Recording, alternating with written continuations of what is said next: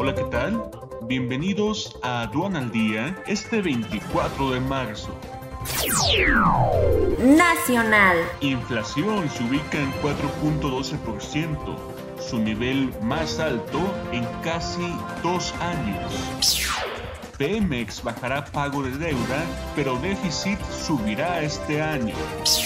Slim cierra año del COVID-19 con mejoría en todas sus empresas. México ha subinvertido en salud durante tres décadas, señala FunSalud.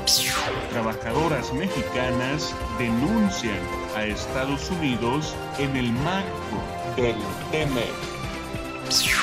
Internacional.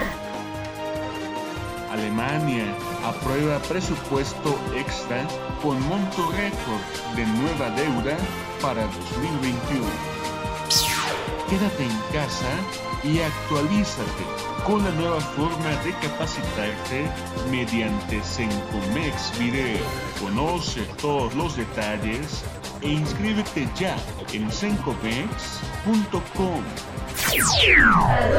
al día. Este es un servicio noticioso de la revista Estrategia Aduanera. EA Radio, la radio aduanera.